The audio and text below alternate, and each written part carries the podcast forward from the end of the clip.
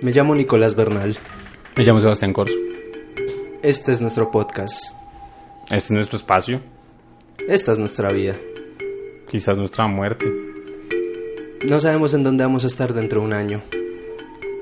A lo mejor muertos. O quizás ya lo estamos. Creo que ya lo estamos así. Ah, y antes de comenzar, quiero recordar nuestras redes sociales que son Arroba Oficial en todo lado. en todos fucking lados, en Twitter, en Instagram, en Facebook, para que nos escriban y nos comenten.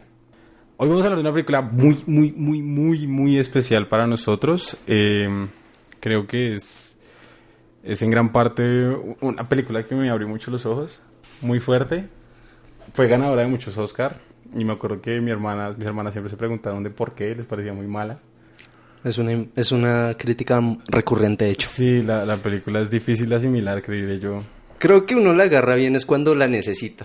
Sí, es, no es la película que queremos, sino, que, sino la que necesitamos.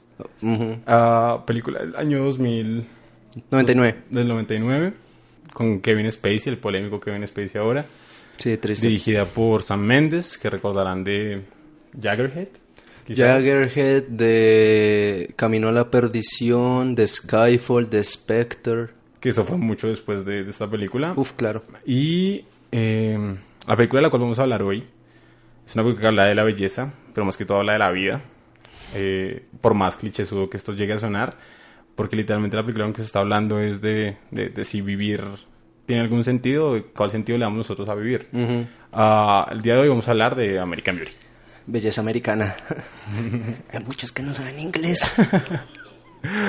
Ok, bueno, como siempre, antes de comenzar a hablar de esta película, Nicolás, ¿cómo vamos? ¿Sabe? Hace mucho tiempo nadie me preguntaba eso. ¿Cómo vamos entonces? Eh, quisiera dar la respuesta de Lester, pero no estoy ahí todavía. Estoy bien, el típico bien, eh, dándole la vida. O la vida dándole, no mentiras. Eh, Lleva así 20 años. bueno. El día de hoy no estamos con Laura Euro, No. está en los Unites, Sí, está... está gozándolo con el maldito ratoncito Mickey. Sí, el capitalismo la jodió. Hashtag capitalism, hashtag patrocine, no me entres. Pero bueno, sin más re- preámbulos, vamos a hablar de American Beauty. American Beauty es, como ya dijimos, la película del 99, dirigida por Sam Mendes, que tiene una trama bastante interesante. Ustedes pueden encontrar un montón de análisis de, estas, de esta película en internet que les van a hablar de lo, lo sublime que es, porque creo que la película, la palabra para describirla es eso, es sublime. Tiene mucha filosofía dentro de ella, pero una filosofía clásica de, de la pregunta por el ser. Esto no es el mundo de Sofía, esto no es eh, Matrix y toda la teoría de la caverna, sino es más bien como una filosofía más, ¿cómo se dice eso? ¿Es positivista, como directa? No, Ah, la, no la definiría positivistas. Es que ponerle un- una clasificación a esa, a esa película es difícil. Es, no sé, la, la pregunta que todos nos hacemos en algún punto de nuestras vidas. Y literalmente el día de hoy vamos a eso. Eh. ¿Cuál es el tema central para la- de la película para usted? O sea, ¿De qué le habla? Es un poco denso, pero vamos a entrar de una en materia. ¿De qué me habla belleza americana? Ajá. Eh, ¿Qué significa vivir? Pero también al mismo tiempo, a, a lo largo de la vida nos han metido tantas ideas de lo que significa vivir que hoy en día creo que lo confundimos. Vivir hoy en día muchas veces viene asociado con palabras como éxito, felicidad, pero esos mismos términos me parecen demasiado ambiguos. Ah, hay un poquito de la sinopsis de la película, básicamente. Eh, la película trata de un personaje principal, Kevin Spacey, Lester, hombre que está sufriendo por tener una crisis de la mediana edad. Ah, padre de familia en un ambiente tan gringo como se puede ser. Eh, es el clásico esta- status quo de casa bonita, esposa, Trabajo estable. trabajo estable e hija. Pero entonces lo que la película nos viene a hablar un poquito es cómo eso, por más de que tenga esa estabilidad y ese sueño americano, por así decirlo, está vuelto basura su, su vida. No significan nada. Entonces, eh, Lester va a tener una crisis y a raíz de esa crisis va a comenzar a preguntarse cómo es la forma de vivir realmente. La película también tiene una temática fuerte en cuanto a que él se enamora de la amiga de la hija. Cree enamorarse. Cree enamorarse y no es solo, el, pues quizás como que al principio lo creemos solo como el gusto sexual, la película es muy sexual en ese aspecto, sexualiza a la hija y toda la vaina y un montón de pues, polémica alrededor de, oh Dios mío, es menor de edad y todas estas vainas, pero al fin de cuentas como que es- se pasa por encima al ver realmente cuál es la temática. Y Lester al final de la película va a morir y eso lo sabemos desde el principio, Sí. desde las primeras palabras. Literal, no es spoiler, pasa los primeros 30 segundos. Él nos dice, y ha- hay una frase que, hay, que creo que sirve para abrir la conversación y es, él dice, en una semana, o no, en cinco días, No me acuerdo. ¿Voy a morir? Voy a morir. En menos de un año habré muerto. ¿En menos de un año? Ok, En menos de un año habré muerto. Y no importa porque igual ya estoy muerto. Y es ahí donde está el punto.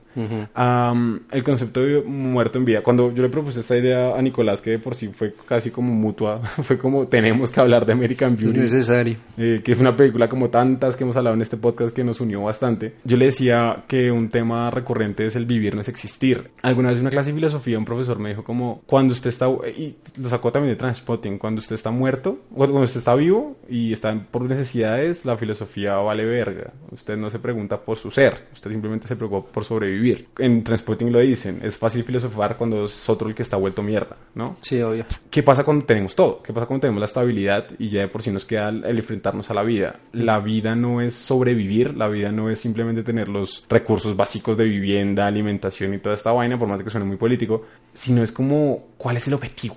¿Cuál, cuál es ese, ese, ese Propósito. Ese propósito que uno tiene. Realmente hay un propósito. La filosofía lo ha preguntado muchas, muchas veces. Pero creo que la película tiene una visión muy cerda de esto. Y nos habla diferentes de muchos, muchos personajes. Nos va a hablar de este tema. Por ejemplo, como tema principal está Lester. Como ya les dijimos, tiene una crisis de la mediana edad. Y como que él se para en ese punto de decir como, tengo todo, pero No tengo nada. todo es una mierda. sí, todo es literalmente una mierda. La relación con la hija es una mierda, la esposa es una maldita. Ah, él de por sí no está interesado en su trabajo, le fastidia todo, lo quieren despedir. Es como, puta, ¿cuánto tiempo de mi vida le he dedicado a esta empresa? Como que nunca se dio el momento de preguntarse el por qué estaba vivo. De dejarse llevar quizás por esos placeres de la vida. A pesar de estar vivo, no estaba gozándolo. Estaba existiendo. Pero, Es un ente.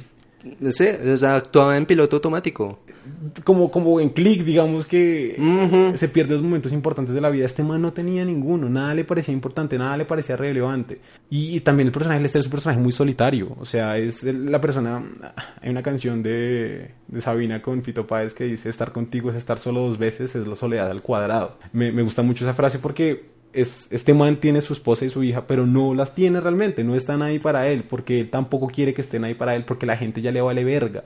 No tiene ningún aprecio por lo terrenal, no tiene ningún aprecio por su familia ni por sus amigos, porque no tiene ninguno. Nada realmente es relevante.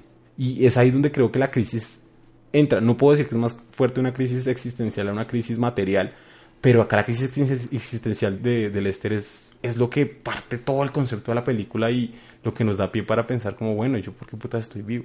Y es fuerte, ¿no? También el, contexto de la película nace en los 90, toda la, la depresión. Los 90 fue una década muy Y hueputa. para los americanos fue la pérdida del American Dream también. Sí, no todo es tan bello como parece. Y aún así los latinoamericanos en esa época estamos buscando el American Dream. Obvio, porque siempre nos meten la malparida idea de que ese es el sueño, ir a cocinar hamburguesas en McDonald's. Y Lester quizás quería también algo tan simple como eso. Exacto, porque él ya había vivido lo que es eso, o sea, él ya había pasado toda su vida trabajando. En muchas partes de la película lo dice, él dice, yo quería... Llevo 20 años trabajando para esta empresa, tengo tantos secretos.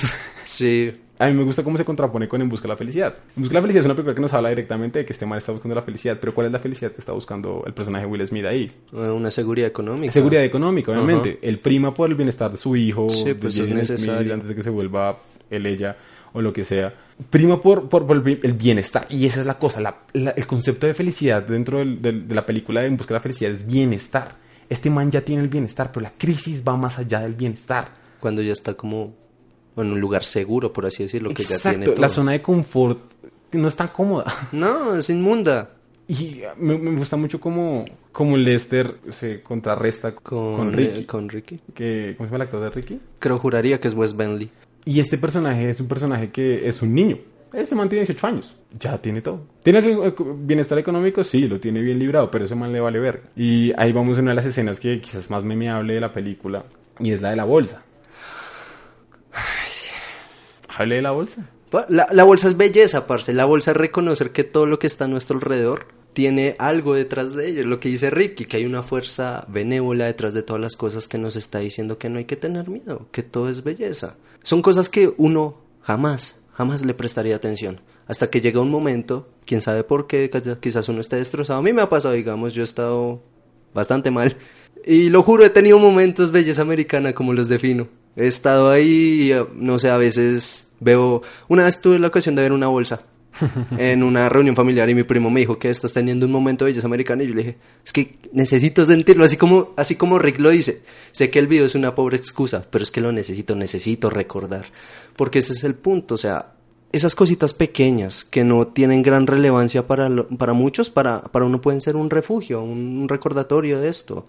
Y pues yo a veces lo siento, como he dicho, o sea, mi caso no es estar ahí solito y veo, ah, es que sonará re pero digamos, en la universidad yo tengo un lugar donde me la paso. Literal, todo el mundo siempre pasa y me dice como ahí está Nicolás y yo por ahí. Ese lugar es muy concurrido, siempre veo mucha gente caminando y siempre, no sé, me gusta como verlos y imaginar cómo estarán bien. O sea, los veo felices, pero qué, qué, estará pasando por sus cabezas. Eh, lo bello de una ciudad como Bogotá es que el clima es tan raro como sus habitantes. Entonces, en ocasiones hay vendavales, lluvias re fuertes, calores eternos. Pero digamos, se, se, ofrecen para momentos muy lindos. A veces se caen las hojas y a mí me encanta. Me encantan esos momentos en los que simplemente estoy ahí quieto y veo como esos momentos y me siento como el único del lugar. Esos momentos como que se abren para una, una bella reflexión personal, que esos momentos hoy en día no se prestan mucho porque estamos sumergidos en un mundo ocupado nos descuidamos a nosotros mismos. Muchas veces llegamos a un lugar y no sabemos por qué estamos ahí. Entonces, esos momentos son necesarios para cada quien. Yo sé que sonamos como huevones. Como huevones y como una charla de superación personal. Pero son necesarios esos momentos, créanme, a mí me han ayudado mucho.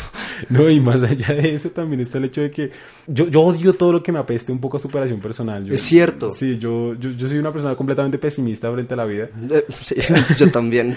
y, y me gusta porque como alguna vez dijeron, el pesimismo el estado realmente de realismo. Ayer, sí, es que somos realistas. Em, esta película me hizo reconsiderar un par de cosas. Eh, hablemos un poquito de personajes para, para, poder tocar un punto, porque yo creo que la película tiene, tiene, tiene además otra, otra teoría que yo, yo partí de ella para todo, que me gusta mucho, que es la de la negación, que ya la ha comentado Nicolás un par de veces.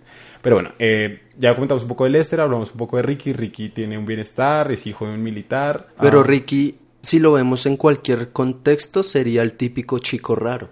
Y, además es chévere porque Ricky nunca cambia su, cara, ¿no? Él jamás. El personaje siempre es igual. Exacto, él, es un chico que, que está cómodo con su vida, podría decirse, que no duda de sí mismo. En un momento la misma Janie dice como, es raro, él tiene tanta confianza. Y es porque Ricky no niega quién es. Y lo vemos en, las escenas, por ejemplo, digamos, cuando el papá le mete los golpes y comienza a cascarlo, no llora. Él no llora, la cara está cual. En un momento el papá le pregunta que qué opina de los gays. Y, él, le da la respuesta que él quiere escuchar. Y él, le dice como, como que no le importa. Y después le dice que estás de acuerdo con ellos. Y le dice como no, ojalá se murieran todos esos maricas eh. hijos de puta. y se lo dice en lenguaje militar. Sí, lo dice en lenguaje militar. Y la cara de él no cambia, la expresión es constante. Ricky, a mí me gusta pensar en Ricky como que lo que se muestra de Ricky es que todo es normal, que todo está bien pero por dentro Ricky está más bien de lo normal. Exacto, él no está fingiendo, él no, muestra, porque es la cosa, todos, bueno, en la película, en la vida real, todos tenemos una máscara, todos nos mostramos de alguna forma. Ricky no es así. Se dice en la máscara de la película de Jim Carrey. Ah, ah, ah, sí. eh, eh un momento máscara. Eh, pero entonces es la cosa, necesariamente todos necesitamos mostrarnos de alguna forma y aún ni siquiera nosotros mismos nos conocemos. Lester es así en el trabajo, digamos. Al comienzo está llamando a, a una fuente, a una empresa, no sé, y está sonriente y todo, y apenas cuelga, el man se muestra como es, o sea, decepcionado, frustrado. Él tiene una cara frente a todo el mundo. Lo mismo la esposa, la esposa de mantener una imagen. Y la esposa está obsesionada con el concepto de imagen. exacto, porque la esposa sí es superación. la esposa es literal como... Hay, un bonito paralelismo ahí, bien chévere, bien interesante. Lo que nosotros estamos hablando es la superación a partir de lo que dice la película.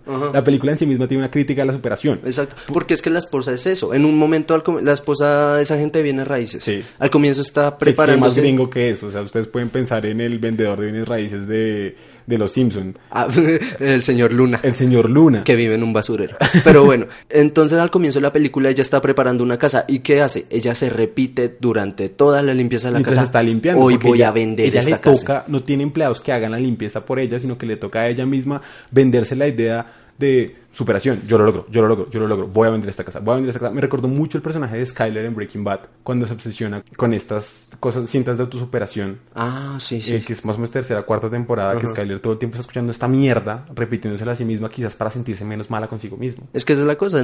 cuando uno está metido en una sociedad que es tan ajena a uno mismo, uno necesita como una fuerza. Necesariamente uno tiene que tener un, poco de impulso en esta vida. Y ahí es donde yo, eh, yo bueno, Avancemos un poquito porque ahí viene lo de la negación. Ah, eh, la hija de, de Lester y, y ella, cuyo nombre no recuerdo, Caroline. de Caroline. Janie. Ah, Janie. Janie, Janie es... Lo define a la perfección justico al comienzo. Es como cualquier adolescente.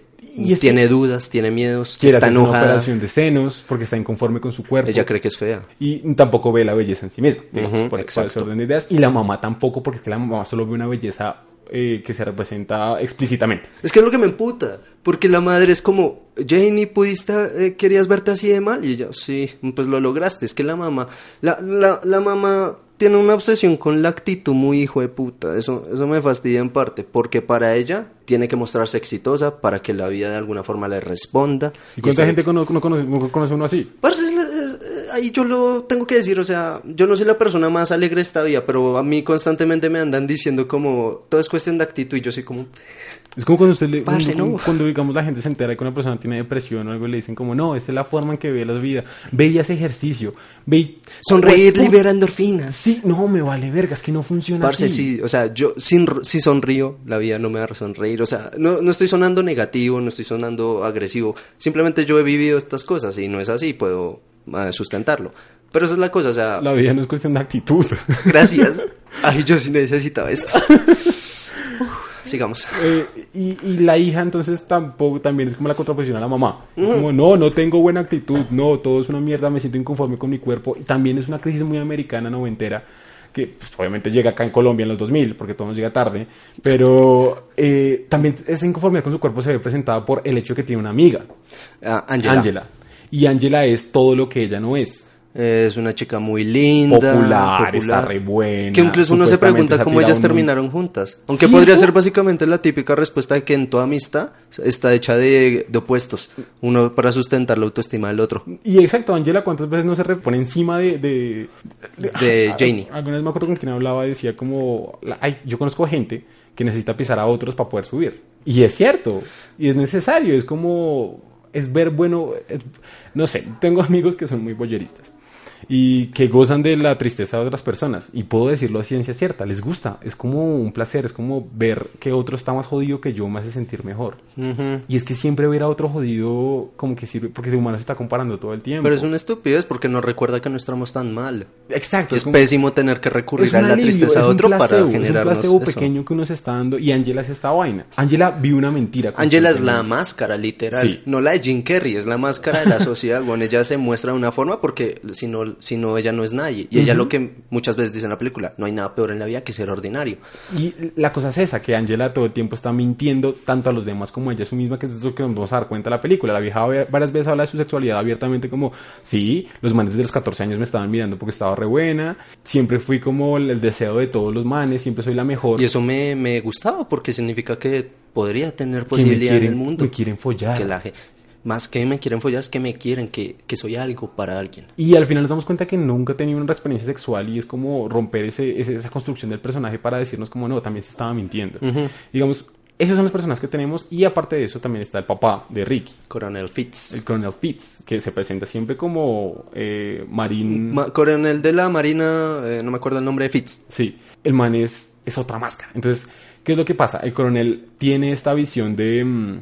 todo tiene una forma de ser. Una visión tradicional. Es una visión tradicional, es Súper muy tradicional. americana, es muy, muy El, americana. america- el americano promedio, además si está metido en el ejército, es un hombre súper tradicional. Y además que entonces tuvo, él tiene un problema implícito que no lo mencionan suavemente, que es que su hijo consumió drogas y cómo esto lo afectó a él. Entonces que él- a él le duele ser duro con el hijo, pero es que le toca porque es que yo alguna vez hablaba con Nicolás y le decía como nosotros nos ponemos normas.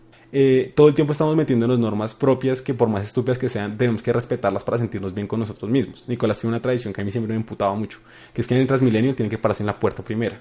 Y, pero- Siempre tenía que hacerse en esa fucking puerta. Pero ¿Por ya qué? cambiado. Pero ya era una tradición. Eh, por ejemplo, eh, él cogía, yo podía coger tres Transmilenios, él podía coger también varios, pero siempre cogía el mismo. Es como seguir un lineamiento de vida todo el Sí, tiempo. porque, porque es la forma fácil. Porque, es la- porque es lo que estoy acostumbrado. Es la- sí. Y a pesar de que no me guste, a pesar de que pueda, yo pueda tener una actitud que no me gusta, por ejemplo, un regalo. Ajá. No me gusta aceptar un regalo. A mí no me gusta que me gaste mi novia. No sé. Pendejadas así ¿No? por ese estilo. Ya lo superé. Ese tipo de, de, de pendejadas, por más de que no me gusta, que me está haciendo un daño, yo las mantengo porque es que así soy yo. Y ese concepto del así soy yo, ese concepto del yo rígido, es lo que jode al personaje del papá de Ricky. Y todo el tiempo lo está jodiendo. Cuando él, él es duro con Ricky, a él se le nota que no quiere ser duro con Ricky. Hay momentos increíbles donde el padre en serio está intentando salirse de ese, de ese estado. Justo después de que le da la taza para la prueba de orina, él se queda en la puerta y le dice, hijo, como que quiere hablarle. Y quiere... Ricky le dice, dígame señor. Y él, No, nada. sí, él, él no se da la oportunidad. Cuando va a matar a Lester, al final llora y le da un beso. Usted puede interpretarlo como el beso del padre, da la puta gana. Pero no, es también como, ¿qué es esto? Es, es la, es la frente a frente a lo desconocido. Es, Es la cosa es de malinterpretar ciertas y imágenes. uno podría tomar eso como una comedia de equivocaciones. Es que es lo que pasa durante toda la película. Básicamente son malas interpretaciones. Ya, eh, en parte por los personajes, ya vamos a llegar a eso. Pero es que el coronel se había hecho una imagen de, de Lester. Justo al final. O sea, digamos, lo tenía en el puesto de que es un vecino raro. Pero luego, como que eso se va afianzando de que es homosexual y todo eso. Pero lo ve feliz. Lo ve como, lo ve confiado. Por ejemplo, hay un punto en el cual el coronel dice, los, los maricas siempre tienen que mostrarse tan felices frente a los demás. Y el hijo le responde: Es que ellos no sienten que deben ocultarlo. Exacto. Y es ahí donde, donde él le dice, ¿estás de acuerdo con esos maricas? Y él dice como, No, señor, me dan asco estas putas maricas. Eh, entonces como que él tiene esa contraposición de otra forma de interpretación de la vida es errónea, es, es el yo rígido, es el- todo el tiempo el, el yo rígido. Y ahí la relación de Ricky y, y- y el coronel a mí me gusta porque entonces parte de, de- de la teoría de la negación que yo generé siempre a raíz de esta película. Hay un momento que la película que me parece muy, muy, muy básico, pero me parece muy, muy lindo porque siempre me gustó. Y es... em, Lester entra al cuarto de Ricky. Lester sabía que Ricky trabajaba supuestamente como catering, Me- como mesero. Y él y le dice, y ve que tiene un televisor, tiene un montón de cintas de video, tiene una caja fuerte, tiene un montón de cosas gigantes y muy caras. Y le dice, ¿tu papá cree que te conseguiste todo esto a punta de, De trabajo de mesero? trabajar de mesero? Y él le dice, señor, nunca subestime el poder de la negación. Esa frase a mí siempre me gustó, me gustó Sí, muchísimo. Toda la vida me gustó. Me pareció muy interesante porque es que la película te está hablando de precisamente de eso. El valor de la mentira. Entonces, digamos, nosotros estamos hablando como máscaras. La máscara viene siendo que yo me pongo algo encima para no ser yo. Entonces, ¿qué es lo que pasa? Póngale que usted es... eh, usted está jugando un partido de fútbol contra otra persona. Si está contra otro, otro equipo. Y usted pierde. Usted lo que va a decir es como... Puede ser cuestión de azar. Puede ser porque estoy jodido de la rodilla. Puede ser por muchas vainas. Pero entonces lo que está haciendo todo el tiempo es Excusas. justificarse. La justificación. La justificación es una forma de mentira propia. Es para decirme como, no fue mi culpa. Fueron las, el contexto, fueron las diferentes, este man pudo tener suerte, pero a mí nadie me gana. Yo soy yo, el yo rígido. Entonces, em, cuando, cuando el- la persona no quiere darse cuenta, pues que realmente lo que yo siempre digo es que todos no nos gustamos. Ah, yo no me gusto, no me gusta quién soy yo, nunca me va a gustar la forma en la que soy, me parece incómoda, me parece molesta. Entonces, si yo tengo un defecto, no lo asimilo. Quizás puedo reconocerlo, pero no lo cambio por el mismo hecho de que así soy yo. Y todo esto es lo que rodea a los personajes de la película. Entonces, por ejemplo, el coronel no quiere aceptar el hecho de que su hijo pueda ser marica o pueda ser un drogadicto o pueda tener una visión de vida diferente a la de él. Eh, la esposa, eh, Carol, eh, eh, Caroline. Caroline no quiere aceptar de que no es la mejor vendedora. Y si uno lo acepta, quiere ser la mejor porque quiere cambiarse a sí misma. Entonces, lo que pasa es que todo el tiempo está, está como peleando contra ella en el aspecto de no me gusta lo que soy. Y entonces todo el tiempo dice, hoy vas a vender esta casa. Y toda esa filosofía barata de superación personal viene es a negar el yo. Es decir, hay cosas que uno tiene que decir, no puedo y no cuesta nada. No puedo levantar 100, 100 kilogramos. Bueno, no puedo, marica. Y la gente es como, ah, no puedo. Y el colombiano también tiene mucho esta tradición. Sí, uff, en el- la tradición colombiana sí es berraquísimo. y es como, ah, no, y es la cuestión del reto. Entonces, como que no, todo a punta de trabajo se puede lograr. Yo digo que no. Es que quiero- ah, es, es duro, pero es cierto. O sea, la vida no es como la pintan así. O sea, yo me puedo esforzar. Es, es, digamos, ahí va mucho. Digamos, a Corso sí es cierto, le encanta lo de esta palabra de no subestimes el poder, de la negación. Yo he pensado mucho en esa palabra últimamente, si soy honesto. Porque yo digo, es increíble la cantidad de mentiras que nos decimos allá tan solo para seguir adelante. Es, parce, es tan simple como, como el cómo estás y decir estoy bien. Ahí va una mentira eh, estar dispuesto a hacer cosas. O sea, las mentiras tienen un valor increíblemente fuerte hoy en día en nosotros porque pues son fáciles, o sea, nos ayudan a cargar las cosas y de alguna forma nos dan como ese impulso para seguir adelante. Y es que es un placebo, es- la, la mentira es, es, es el, el, el acetaminofén Exacto. mental que nosotros nos estamos dando. Es, un- es fuerte y quizás no es lo debido, pero hoy en día yo, yo discuto mucho eso con una amiga porque por si siempre nos vamos en Transmilenio y comenzamos a hablar de estas cosas. Yo no sé por qué hacemos esto. Pero digamos, había otra cosa que también resonaba mucho en mí y es como ese esfuerzo, esas ganas que uno demuestra y que uno espera una recompensa. Eso no es muy cierto, o sea, yo, yo siempre, aquí va otra, digamos, otra expresión que dicen, si no pasó es porque así lo quiso Dios o porque algo viene mejor. Y yo siempre soy como, a mí no me gusta esa expresión para nada. Yo digo, o sea que sin importar cuánto me esfuerce, cuántas ganas le meta algo, significa que no lo voy a lograr y debo sentirme bien por eso. A mí eso me parece un placebo muy estúpido. O sea, mis esfuerzos valen mucho. Que no ocurra lo que quiero, eh, pues es una, una casualidad, una causalidad, perdón. Simplemente las cosas no sean a veces, pero a mí me fastidia es que siempre nos estemos metiendo esas ideas de que algo mejor puede venir. Puede que sí, puede que no, pero eso es la vida, o sea. Y lo hablamos mucho en el capítulo de Constantine y es la visión esta de... Puede que usted llame destino, Dios, lo que quiera, pero la visión de Dios es un niño con una granja dormida. Sí, o sea. Es como... Es, es una, yo creo que este, esta- este capítulo en especial es una queja con el mundo un poco. Y es a partir de la película y es por... Es molesto, es molesto pensar que uno tiene que eventualmente lo que uno hace dejárselo a un ente superior o, o- o es a la es sociedad. una excusa pobre. Es una excusa tonta y es como...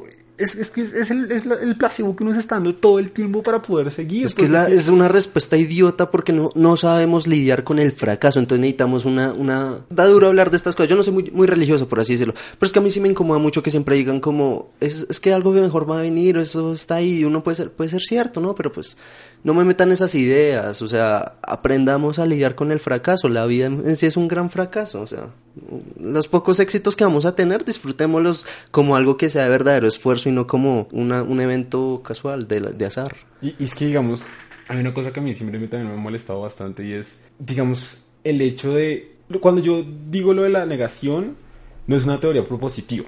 En el aspecto de que yo planteo una idea, ¿no? Pero no estoy dando como una solución. Yo lo que pues, simplemente digo es como, usted no puede luchar contra algo que no es. Pero entonces, y si quiero ser ese algo, tengo que renunciar A lo que soy. a lo que soy. Y yo digo, a- ahí yo también he tenido una No, pelea. no, no lo hagan. Yo No. también he tenido la pelea conmigo mismo. Es como, es muy fatalista. Parce, o sea, ah, volvemos al tema de la actitud, amigos. O sea, si, si, digamos en mi vida, aquí sí voy a poner mi ejemplo de mi vida, yo no soy la perso- una persona particularmente sociable o que me ha ido, digamos, relativamente bien en la vida. Bueno, es un poquito exagerado decir eso. Pero cuando me dicen que el resultado de todo eso ha sido una cuestión de mi actitud, el por qué estoy ahora aquí es un resultado de mi actitud, y me, me proponen cambiarla, yo les digo como, o sea, debo renunciar a lo que yo soy.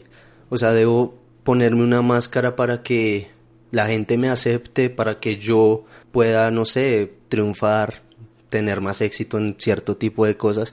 Eso a mí me, me conflictúa mucho, no estoy dispuesto a hacerlo porque puede que no sea la persona más exitosa de esta vida, pero pues algo he hecho y me gusta pensar que lo que he logrado hasta ahora ha sido con el esfuerzo que he hecho, siendo yo, no puedo cambiar quién soy. Y ahí también hay, es como la paradoja, ¿no? Entonces, es que es... Yo siempre he dicho que la vida es de conformarse, Tristemente sí. ¿cierto? Sí, Es, es feo. es muy feo. es feo y duele. Pero sí, la vida es de conformarse. Hay, hay una maldición que se le puso al rendirse que a mí me emputa.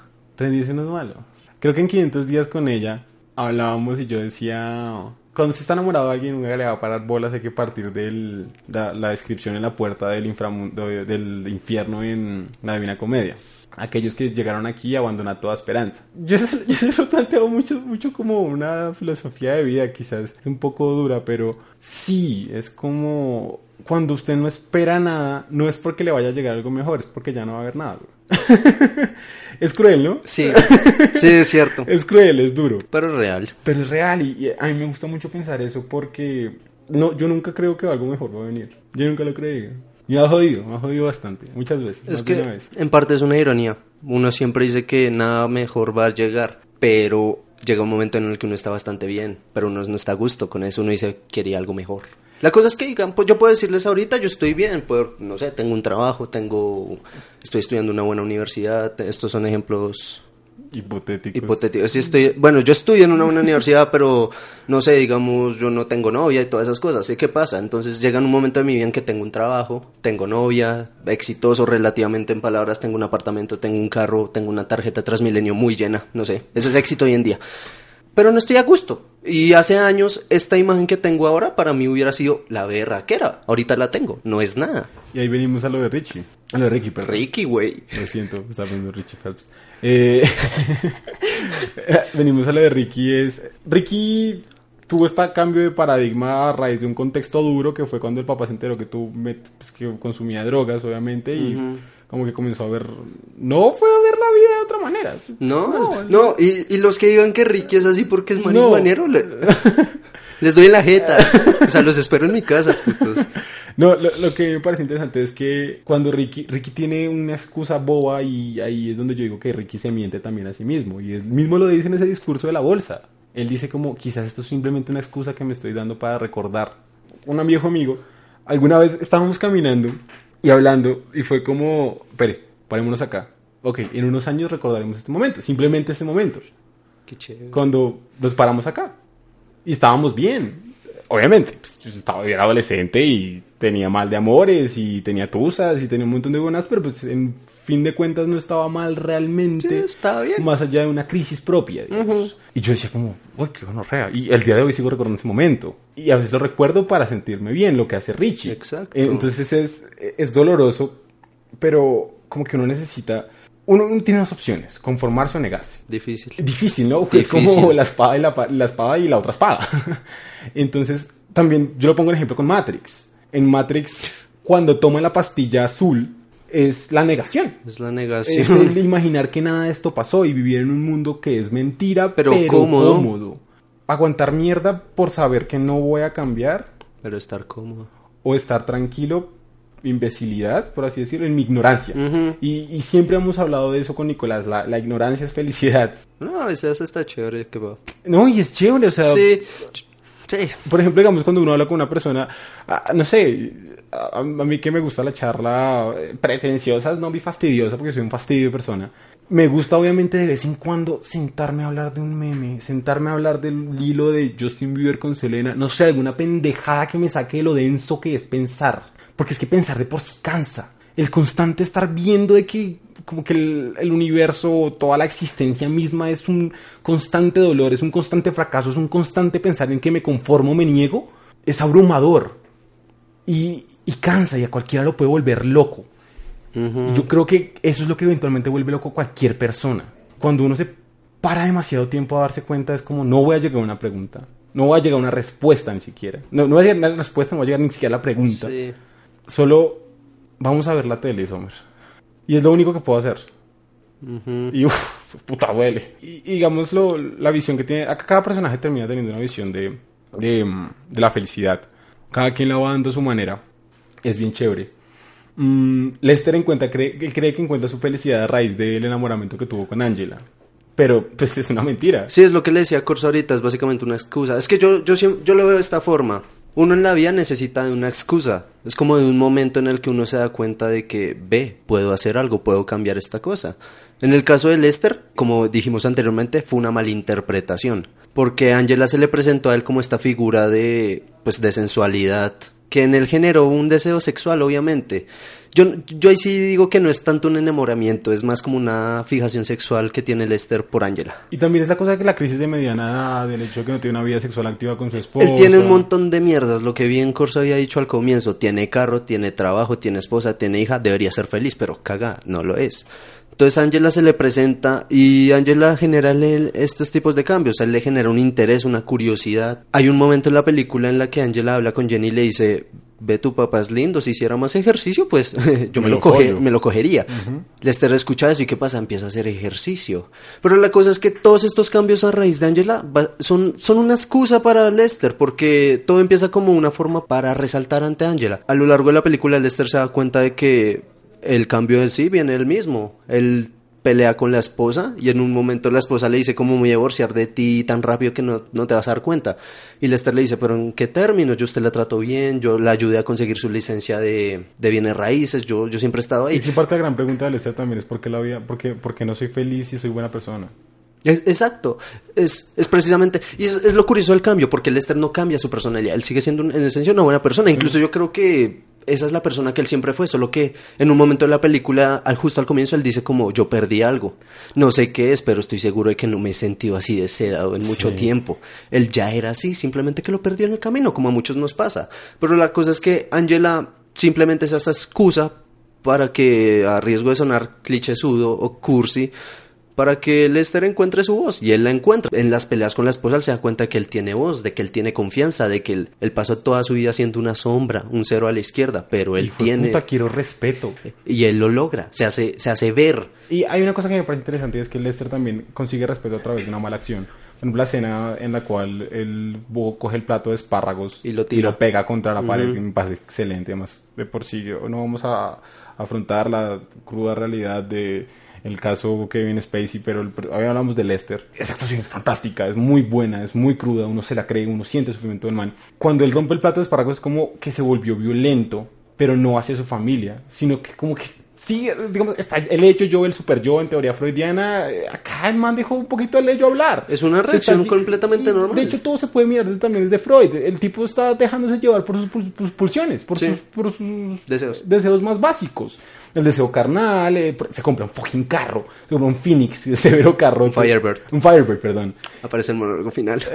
se compra el Firebird y consigue un trabajo que en la que, no tenga que es no tenga responsabilidades porque él ya trabajó toda su vida, pero es, es la cosa, o sea, él lo logra y él mismo se va dando cuenta, él dice como estoy logrando las cosas, logré quitarle a mi jefe 60 mil dólares porque estaba mamado ese puesto y el mal y la, pero es que la empresa se estaba gastando el dinero en putas.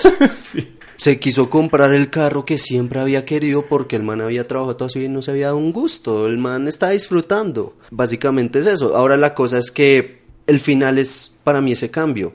Porque digamos que todos esos logros que él hace van aumentando ese, ese, ese fortalecimiento de la, de la personalidad. Y llega al punto culminante que es, pues él logra estar con Angela. Angela le copia. Bueno, Angela está en un puesto de vulnerabilidad y quería volverse a sentir importante. Y también es la cosa, por ejemplo, cuando Lester habla por primeras veces con Angela, él es el vulnerable. Uf, está Esta re vieja es una niña de 17 años, 16 años, y aún así pone nervioso a este man. Está re nervioso, el man genera estos como recuerdos fabricados donde como lo que todos hacemos, ¿qué pasaría? Expectativa realidad. Expectativa realidad, exacto. Sí, que es cuando, por ejemplo, llega y le dice como, hey, en la cocina, Sí. y la besa y toda esta Y mierda. no en la cocina solo, como siempre. Sí, tal cual. Ent- entonces la cosa, entonces Angela en ese, al final ella está vulnerada porque la descubrieron. Ella es ordinaria, ella finge, ella necesita tener a alguien relativamente menor para ella fortalecer su autoestima, su imagen. Y entonces ella recurre súper vulnerable a Lester y básicamente listo, van a coger. Se hizo el, se hizo el sueño de Lester Y ahí es donde Lester tiene el cambio de paradigma. tiene un cambio porque Angela, justo en el momento anterior, ella le dice como, es mi primera vez. Y Lester, y bueno, el espectador es como, pero esta china lleva toda la malparida película diciendo que tiene mucha experiencia, que se ha costado resto de manes. Y la china, el cambio es berraquísimo porque esta china es inocencia y vulnerabilidad en la escena. Y la china le dice como, es que solo te lo quería decir porque, para que no te decepciones si no resulta ser también. Y Lester había construido toda esta imagen de sexualidad en base a Angela. Todos los cambios habían sido parte de ella. Pero ese cambio final, él cambia de ver a Angela como una figura sexual. A una niña pequeña. A una niña, una figura inocente. Sí, exacto. Lester no la ve con los ojos del sexual, obviamente. La ve como, "Eh, esta chica es... Y se podría da ser mi hija. Y él se da cuenta como, ah, puta. Exacto, él dice... Pero es la cosa, o sea, todo, básicamente, podemos verlo de esta forma. Todo había sido para que Lester y Angela tuvieran sexo. Uno puede decir que esa es la motivación de la Exacto. Y al final él se, él se da cuenta y dice, ve, yo todo lo que hice fue por esta chica, pero a fin de cuentas no lo hice. Aún así el cambio que Y tuve... se siente muy bien porque a través de ese proceso de querer levantarse esta vieja puta contra lo que dijo Nicolás, cliché y todo, pero su voz. Exacto. Y es, es que es, y es el momento más bello de la película. Él, él le dice, créeme, habría sido un, un hombre tan afortunado hacerlo, pero le pone una cobija, la, la protege y le dice, ¿quieres algo? De comer o algo así. Van a la cocina y ella se siente súper incómoda, pero él está, él está... ¿Tranquilo? Él está tranquilo. Y es una de las escenas que, sin joder a mí, más me encantan de esta película. Primero Lester le dice, ¿cómo está Jenny? Ya no hablo con ella. Y ella le dice, ¿está feliz? Está enamorada. Y él, ve, me alegra por ella, qué bien. Y luego Angela le dice, ¿y tú cómo estás? Y él le dice, ¿sabes? Hace mucho tiempo nadie me preguntaba eso. Estoy bien, estoy de maravilla. Parce. ¡Ah! Eso es, eso es lo que todos queremos. Yo sin joder quiero que un día alguien me pregunte cómo estoy y yo le pueda responder con toda honestidad, estoy bien. Es que eso es, parce, eso es la tranquilidad, la calma. Estar muy bien. Y- Es be- bellísimo. Y todos los personajes acá eventualmente tienen como... Es chistoso porque cuando... Cuando Kevin Spacey se muere... ¿Qué? Cuando Lester, perdón. Ah, gracias. Cuando Lester muere, tiene como que unos 20 minutos, quizás 5 minutos, en los cuales encontró que la vida no era una mierda y muere. Fue preciso. Es el final perfecto. Le llegó el momento. Sí. Fue literal todo el viaje. Él tuvo la muerte que merecía, diría yo. Sí. Y como que cuando él, él- siente, eh, me gusta mucho esa escena y me gusta interpretarla así, él sabe que le van a disparar, porque él se levanta y sonríe y eh, la pistola está atrás, está el mancito atrás. Él está viendo el reflejo Él está viendo el reflejo. por la foto. Y es como... Uno puede decir que está viendo la foto, bien. Está viendo la foto, está viendo su familia y está diciendo como, ah, puta, soy una hueva. Pero igual, la, ya, ya, ya listo, ya de aquí en adelante todo es bueno. O podría estar viendo el reflejo de una persona que lo va a matar. Y estaría tranquilo con que lo matara. Ya no está calmado, sí. Porque es como... Uy, eso da, eso da mucho para qué hablar. ¿El man en serio estaba viendo al asesino o no? Y, y- y- Uf, fuerte. y más allá de eso, lo que importa es como, ya. Hay una... a- en, en Matrix 3, por más de que Sí existe. sí, existe la gente le dé palo, la escena en la cual Neo muere y me gusta mucho. A mí me encanta, me encanta. Que es como, ya, e- es el héroe sacrificial, es eh, el héroe de las mil caras de Campbell, todas estas huevonadas, pero es el, ya, acá acabó. Está tranquilo. Estoy tranquilo. puedo Las máquinas se van. Y el cuerpo está ahí tirado en el piso y lo recoge una máquina. A mí esa escena siempre me ha gustado más por la música. Póngale atención a la música. Son como unos cantos bellísimos como de la muerte del héroe, Y obviamente. es como, lo logré. Ya. Y lo peor es que muestran, digamos, está la visión del mundo normal y está la visión Matrix, que es está verde y todo eso. Y mientras él se va alejando, se ve este brillo dorado. Es bellísimo, es, es muy lindo. Y Lester tiene ese final último, ya, fue puta. De aquí en adelante la vida. Y es mucho lo que uno habla. Listo, lo logré, ¿y ahora qué? El ahora qué yo siempre he hecho. La pregunta que me molesta a mí es: ¿y ahora qué? ¿Cuántas veces uno se la hace un fastidio? No, mira. Puede que no haya una ahora qué. Ya, inclusive Lester pudo haber vivido. La película, ustedes pueden buscar el video de Lesson from Screenplay y les van a contar que la película estaba pensada también en gran parte para hacer un juicio. Eso es absurdo. Y toda esta vaina. Eso hubiera cambiado completamente Pero la. Méndez dijo no. Es que no hubiera sido lo mismo. Y, Para nada. y ya la historia muere, porque es que ya es el personaje más realizado en un... ¿Cuánto cine he visto yo? ¿Cuántas películas? ¿Cuántos libros? Pero la tranquilidad que te encuentra el personaje de Spacey en esta película es... Es la última, es la que uno quiere encontrar. Que no va a morir triste. No va a morir... Va a morir feliz. Esa es la felicidad en algún punto. La última. Ya no importa lo que siga. Es, es muy bonita. Sí. Esta película es muy dura. Sí, pero es, mm, ayuda. eh, sí, y, y todos los personajes como que tienen un cambio, ¿no? Es bonito como Sí, Ricky porque- toma de la mano a Jane, Jenny. a Jenny, y la lleva a, a- a aceptarse. Claro, La porque Jenny pasó toda la película diciendo que era ella fea. Y además estaba opacada por su amiga. La escena que se quita el brasier es muy liberadora para ella. Claro. Digamos, una mujer o, un hombre, digamos, que esté inconforme con su cuerpo, mostrársele desnudo a otra persona es muy complicado, ¿cierto? O sea, el hecho que ella pueda hacer eso es porque, a pesar de conocer a Ricky hace tres días, cuatro días, ya puede hacerlo porque encuentra la paz en él. Y Ricky le muestra, le muestra todo lo sublime que tiene en su vida. Le muestra el video de la bolsa. Y no es con la visión de decirle, mira, tú puedes superarte. Es con la misión de, esto fue lo que yo Tú no vi". necesitas superar. Sí, es como, ya, esto fue lo que yo vi, esto fue lo que a mí me ayudó. Me vales verga tú, quizás. Pero realmente Ricky sí se preocupaba por ella. Claro. Y la- se plantea desde el principio de la película. Yo mataré a tu papá. Y Ricky ayuda a Jenny a ser feliz. Carol es la que tiene que ser la crisis más fuerte. Y es que Carol también como que tiene una liberación propia a través del sexo que tiene desenfrenado con el Con- con el rey. directo, con el rey. ¿Sí? ¿Te gusta que el rey te la meta? Ay, necesitamos eso. y Pero, pero Caroline, Caroline no siguió en su vida. Ella necesitaba un desahogo, lo logró. Pero yo siento que Carol no, Carol no, no completó el viaje. Es que la cosa es que Carol le queda viaje por delante cuando finaliza la película. Porque la muerte del esposo es... Al final se nota que ella sí quería a Lester. Va y abraza la ropa, Abraza la ropa, exacto. Ajá. Como que se da cuenta de que valoraba. obvio. Porque también tuvo todo este viaje la aventura que tuvo. Y es la propia visión de felicidad. Como también entregarse las pasiones, que quizás es lo que Lester en un punto hace. Y, por ejemplo, la, la metáfora que utilizan, pues no es una metáfora, el ejemplo que utilizan de la, disparar un arma, a mí me parece muy, muy diciente. Que es como, claro, todo este desfogue literal de, de energía, como de ira, esa ira acumulada, que era una mujer inconforme también con su vida. De hecho, se, se podría decirse que son viajes paralelos. Porque mientras Lester encuentra como una excusa en Angela, eh, Caroline encuentra en el rey. Y además que Lester literalmente se da cuenta que lo están engañando y le vale verga. Eh, Él dice como, está bien Caroline, solo quiero que seas feliz. ¿Quieres salsa con tus papas? Y le dice, ese no es el tema. Sí, es el tema. Estoy trabajando.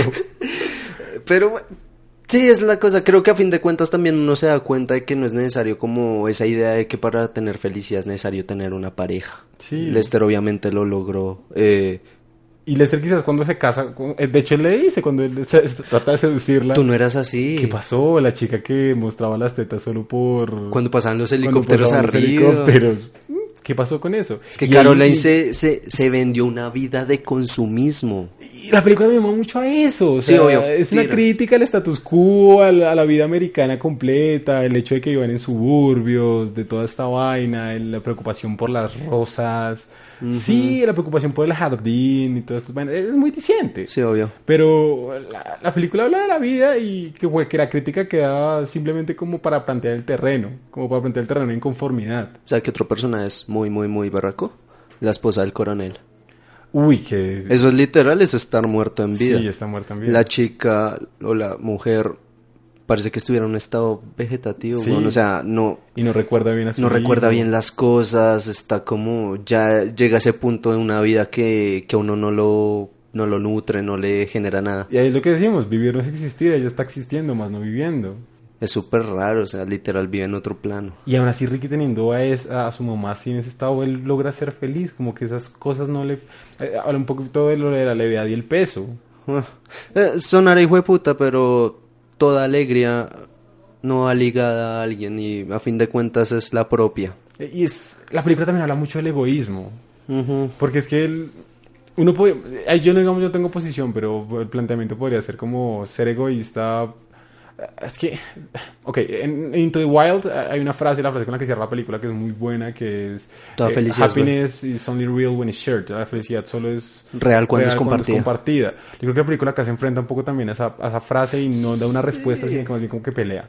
Es como decir, ¿sí? ¿Seguro? Eso es lo curioso, no es una visión exacta, porque Into the Wild era completamente lo diferente, era un man que pudo haber vivido completamente, el man quería alejarse de la sociedad. Y tuvo todos los ejemplos de personas buenas que lo querían. Y hubo el viejito que quería adoptarlo. Putas, Pero al final el chico es fiel a su idea, quiere irse a vivir lejos. Y la cosa es que al final de cuentas... Y es chistoso porque es una, es una idea truncada. Toda la película lo que estamos dando es una idea truncada en la cual el personaje principal está equivocado. Exacto.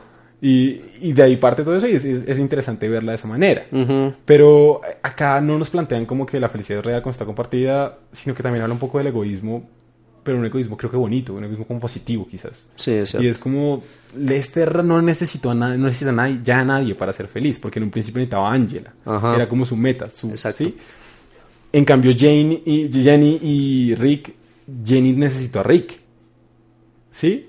Carol necesitó al rey Al rey. y eventualmente El, a el coronel necesitó a Lester. necesitaba a Lester y el coronel necesitaba a Ricky. Entonces como que son contraposiciones, porque la posición que vendríamos viendo como que es realmente la felicidad encontrada, como ya lo dijimos ahorita, es la de Lester. Sí. Pero aún así está la de Ricky. No es que necesite a Jenny, pero que la encuentra es bonito. Sí, exacto. Por eso no abandonen a... Sus novias aún. Wow. Sí, O a novios, lo que importa. sí, a pareja familias. sentimental que los haga sentir que el sol sale del culo de alguien. es de Juno. Pero sí, esa visión a mí me gusta. Me gusta como también ver que la película, la película tiene unos planteamientos fuertes, pero tampoco están como. Yo creo que la película es como un man que le dice, hágale. Pero Por lo que sea. esa palabra tan simple como pueda sonar es fuerte. Sí. Un hágale en serio abruma. le puede ser la diferencia entre un tipo en un puente que se mate. Es fuerte, es fuerte. Es que lo que decíamos al comienzo, el- la negación nos acompaña mucho y es difícil salir de eso. Mm. Un hágale, un sin pensarlo en nuestro contexto, un sin mente como el de mente. Esas mierdas son re fuertes. Lo veo. Hágale. Sí, es. Son fuertes. Pero pues al final del día supongo que eh, a riesgo de sonar clichésudo o cursi, todo es cuestión de riesgos. Sí. El riesgo puede que sea positivo o negativo. O el riesgo es que te quede gustando. También tengamos en cuenta de que toda persona que da consejos, por lógica básica, niega los propios. Parce, eso está en todas las amistades del mundo. Si sus amigos les piden consejos, usted es el mejor consejero. Pero cuando ellos les dicen por qué usted no sigue sus consejos, uno le dice, parce, Es muy ¿alguna, fácil filosofar cuando es otro el que está vuelto mierda. ¿alguna vez usted ha seguido sus propios consejos? Es pura mierda. O sea, ante, ante los ojos de los demás somos unos duros filosofando, pero cuando llega el momento de estar solos es la Yo cosa más todas horrible. las noches y acá parezco muy racional. Yo extraño llorar. Me ayuda a veces. creo, creo que. Creo que no más. No, Ya estoy contento. Yo estoy ah, cerca, cerca, me falta como conseguir trabajo en una, en una hamburguesería. No, y, y eventualmente, digamos, es- estamos en el punto. En este, este podcast viene siendo también un punto de hacer lo que nos dé la puta gana. Sí, es cierto. Eh, Yo estoy necesitaba hablar de esta película porque en serio significó mucho para mí. Ujú. En algún momento. Quizás, quizás yo la vi muy adolescente. Yo la vi muy adolescente. Quizás yo, yo desde mi adolescencia no estaba realmente deprimido. Es que es raro. Es lo que yo digo. Yo, yo nunca he estado deprimido. Uno nunca sabe desde cuándo lleva así. Yo, yo he estado triste. lo sé, En mucho tiempo. Eh, sí, lo sé. Pero. Ah, A mí me pasa lo mismo. Yo esta película, yo me la vi en el 2014, que fue un año que literal no hice un culo y todos los días veía una película al menos. Y normal, me gustó, por así decirlo de alguna forma. Y luego no recuerdo bien en qué momento, creo que fue cuando entré a la universidad, por ahí primer semestre, la volví a ver porque estaba en una situación medio maluca. Y esta vez me, no sé, me llenó completamente. A mí me pasó con American Beauty que yo la vi con mis hermanas. Yo vi la película con mis hermanas cuando uno compraba CDs piratas. Dile no la piratería. Ah, siempre quería tener la original, me encantaría. Uy, Pues, sí. sería muy Pues, lindo tenerla. Yo a veces me meto a la tienda de la universidad para ver si está. Sí está. La necesito. Y me acuerdo que la película no trascendió en mí porque yo la vi y fue como, "Ah, quizás no es tan buena. Claro, yo tenía que, yo cuando la vi tenía que quizás unos 11 años. Ujú. Ah, después la repetí en este momento en el cual uno comienza a ver películas casi por consumo diario y, casi, y me gustó porque cuando yo la vi yo quedé como, ok, esta película tiene algo, no sé qué es. Y la película realmente fue creciendo, fue creciendo de poquito Sí, en poquito pasa. hasta que llegó un punto que dije, qué gonorrea esa película, o sea, ya entendí, ya entendí qué puto me estaba hablando. Ah, ok, era eso. Y, y también a partir de muchas, muchas, muchas, muchas veces yo conversaba esta película con mucha gente. Creo que yo en un momento, en un año de mi vida, un semestre quizás, lo hablaba con todo el mundo. Y, y era porque me, me generaba muchas vainas. Yo tenía un amigo con el que hablamos muchísimo de cine y, y creo que hablamos mucho y nos detuvimos muchas veces en esta película específicamente porque era muy fuerte, eh, eh, era muy interesante porque es que tenía una visión de vida y nos planteaba muchas vainas y me parecía genial para el contexto en el que estaba pasando. No estaba pasando por una situación difícil, sino que simplemente me gustaba teorizar sobre, sobre vivir. Por más cliché y es no que suene, suena muy pendejo. O sea, yo toda la vida he testado como eso, pero, pero sí, era así. Y cuando ya llegué eventualmente como, como a- a- al punto en el cual dije como, creo que ya tengo la película, creo que ya sé la película, creo que ya no la estaba viendo como una película normal, sino que estaba viviéndola. Ujú. Ah, dije como esto eh, fácilmente es una de mis películas favoritas muy fácilmente Sí. sí. o sea yo de las películas que uno tiene que ver eh, cada tanto tiempo porque le recuerda lo bello que es y Sí. uno la vuelve a ver y no es que le diga cosas diferentes a mí ya me dice lo mismo pero me gusta que me lo Sí, diga. es chévere recordar. como- Es la la excusa película de es la Ricky. metáfora de la bolsa la película en sí misma es la bolsa Yo muchas veces le dice, yo sonará excusa, pero es que la necesito ver pa- para recordar. Y me pasó, no la veía hace mucho y cada vez que la veo yo le digo a Corso Parce, era necesario. Sí. Es como una dosis de Dopamina. de dopamina. Un poquito, en serio, uno le ayuda Sí, mucho. Es, es, es muy buena. No queda mucho más que decir, la verdad. No queda absolutamente nada más que decir. Véanla. Véanla, nos cuentan si tienen alguna visión, si la interpretan de formas diferentes. Creo que esta película se da mucho para interpretar. Gócenla. Sé que no es una película fácil de masticar, quizás al principio. Ah, esperamos que hayan visto, escuchado este podcast habiéndola visto y al menos poder que no hubiéramos sonado tan pendejos, sino que hubieran gozado tanto como nosotros gozamos Sí. esta vaina. Em, no queda más eh, que invitarlos a seguirnos en redes sociales. Ah, recordemos, estamos en redes sociales como Sí. arroba sinagoga oficial en todos lados. En todos lados. Em, creo que no es más. Nicolás. Eh, muchas gracias por escucharnos. eh, me encantó el programa. lo necesitaba. Sí. Entonces, no espero que lo hayan disfrutado y hablar de esta película es genial. Si quieren algún día tomarse un café, hablar de esta vaina o cualquier otra vaina, solo tienen que escribirnos por nuestras redes sociales, estamos dispuestos. Am, yo soy Sebastián Corso, no es más, muchas gracias por escuchar.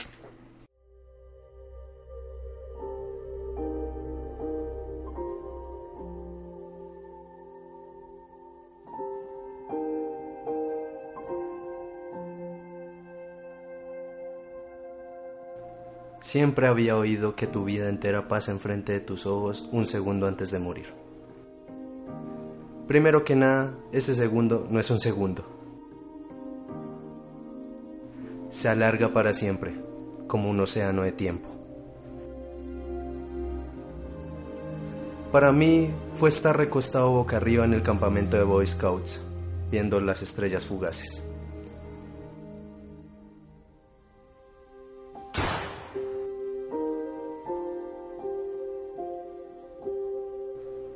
O las hojas amarillas que caían en nuestra calle.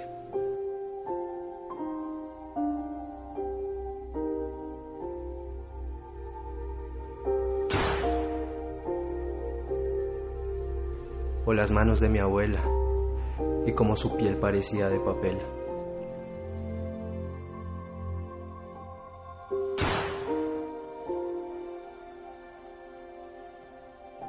O la primera vez que vi el flamante Firebird de mi primo Tony.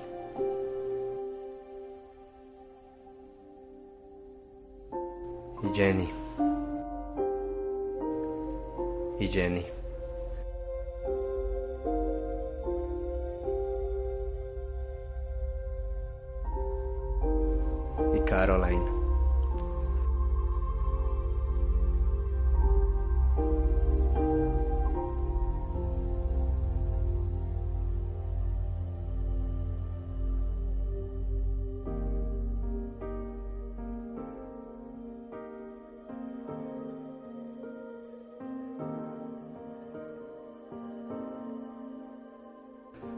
Podría estar muy enojado con lo que me pasó, pero es difícil estar enojado cuando hay tanta belleza en el mundo. A veces siento como si la viera toda la vez y es demasiado. Mi corazón se infla como un globo a punto de estallar. Y entonces recuerdo en relajarme y dejar de aferrarme a ello. Y entonces fluye a través de mí como lluvia y no puedo dejar de sentir nada más que gratitud por cada momento de mi pequeña y estúpida vida. Sé que no saben de lo que estoy hablando, pero no se preocupen, algún día lo sabrán.